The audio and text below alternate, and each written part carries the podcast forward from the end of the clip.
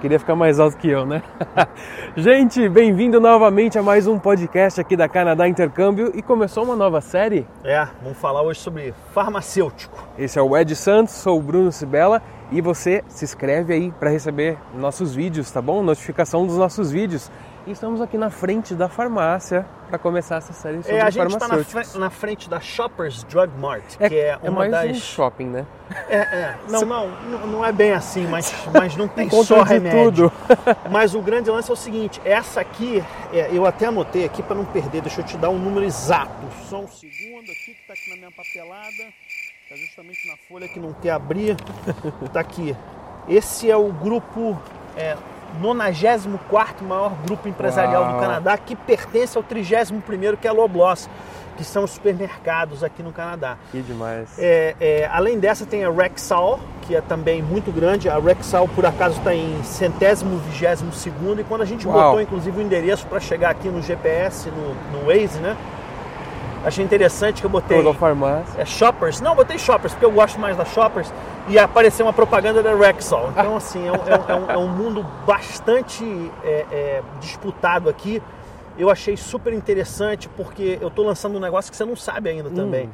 A partir de agora eu vou colocar o link e, e- evidentemente que isso você vai ver daqui, a um tempo, então talvez essa, vaga já tenha sido preenchida, mas eu estou fazendo pesquisa sobre quanto realmente está sendo oferecido para essas profissões. Que legal. Então eu arrumei Poxa. um- a profissão de farmacêutico, só para você ter uma ideia, e, e você vai fazer essa gentileza para mim, Bruno, de colocar aí, mas a hora média 45 dólares e 21 centavos e em 2016 a Uau. média salarial 103.926 dólares, que dá 23.816 reais por mês. Deve ser um pouquinho mais do que o farmacêutico ganha no Brasil. Que demais. Então vamos dar uma mostrada para eles aí dentro, vamos colocar o link dessa, desse- dessa vaga que eu vi hoje, que é o dia que a gente está fazendo essa filmagem aqui, foi o dia que eu achei Uhum. essa vaga.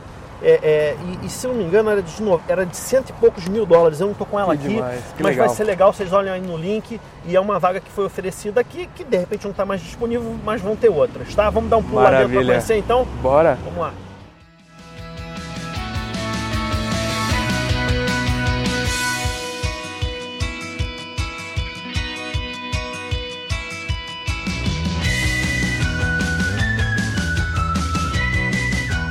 Então, galera, vamos detalhar um pouquinho os custos de virar farmacêutico aqui no Canadá.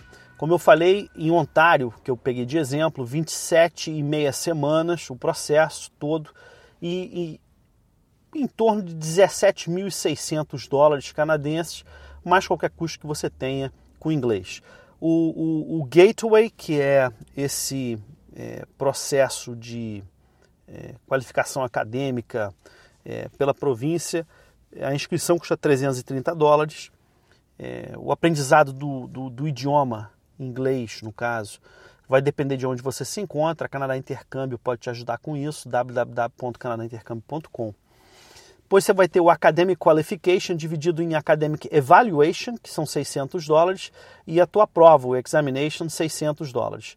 Depois você vai, ser o, vai fazer o, o Qualification Exam, parte 1 e 2, que são 2.250 dólares. Se por acaso você passar nesse PEBC, que é esse Qualification Exam, na parte 1 e 2, você fica isento do Bridging Program, que aqui é oferecido pela Universidade de Toronto e custa 13.500 dólares.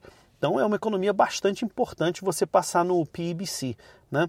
É, depois disso você tem que, passando nesse Bridging Program, você vai fazer o Application ah, na Regulatory Authority, que custa 75 dólares o Practical Training, que é, é, é um Assessment of Competence num nível de eh, iniciante, e, e Jurisprudence Examination, que custa 100 dólares e você tem um prazo de 3 anos para fazê-lo.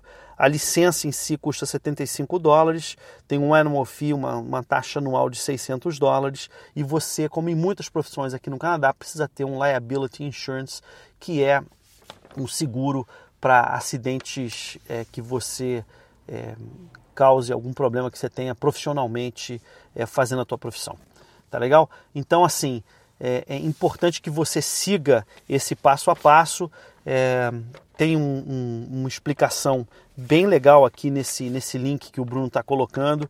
Um, para você virar License Pharmacist, como eu falei, são 10 universidades, completar esse National Board Examination e, e, e obter experiência como estagiário e afluência no, no, no, no inglês. Esse pharmacist.ca te dá várias opções, inclusive tem é, um, um, search ali para empregos também, mas o Indeed.ca e o Monster.ca ainda continuam sendo as melhores opções para busca de emprego aqui no Canadá.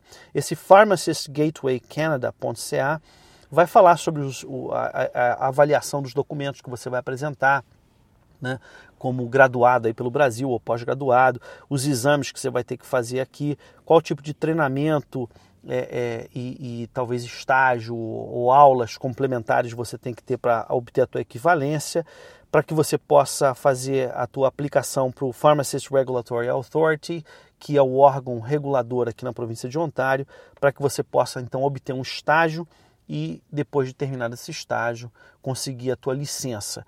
Como eu falei anteriormente, os salários até me impressionaram, eu achei é, bastante bons para a profissão. E, e, assim tem muita vaga, tem vaga nessas cadeias maiores como Rexall, Shoppers que a gente visitou e outras, mas também em cadeias menores em cidades por todo o Canadá. É interessante que vocês deem uma olhadinha nisso para que você é, se motive e, e passe é, por cima dessas, desses desafios que você tem. Claro que, como toda profissão regulamentada aqui no Canadá, não é a coisa mais simples do mundo você chegar aqui e, e exercê-la. Você precisa é, passar por um, vamos chamar aí de mini calvário, para você conseguir, depois desse um ou dois anos aí no caso de farmacêutico, é, um pouquinho mais até, é, obter sucesso profissional para o resto da tua vida que você vai estar vai tá aqui no Canadá. Tá? Então, assim, eu estou à disposição, es.imigrarparocanadá.com.br ou então, se você precisar melhorar teu inglês ou teu francês, se você for para Quebec, procure uma das lojas da Canadá Intercâmbio, www.canadaintercâmbio.com. Sucesso, te vejo aqui pelo Canadá e a gente vai ter outras profissões em breve.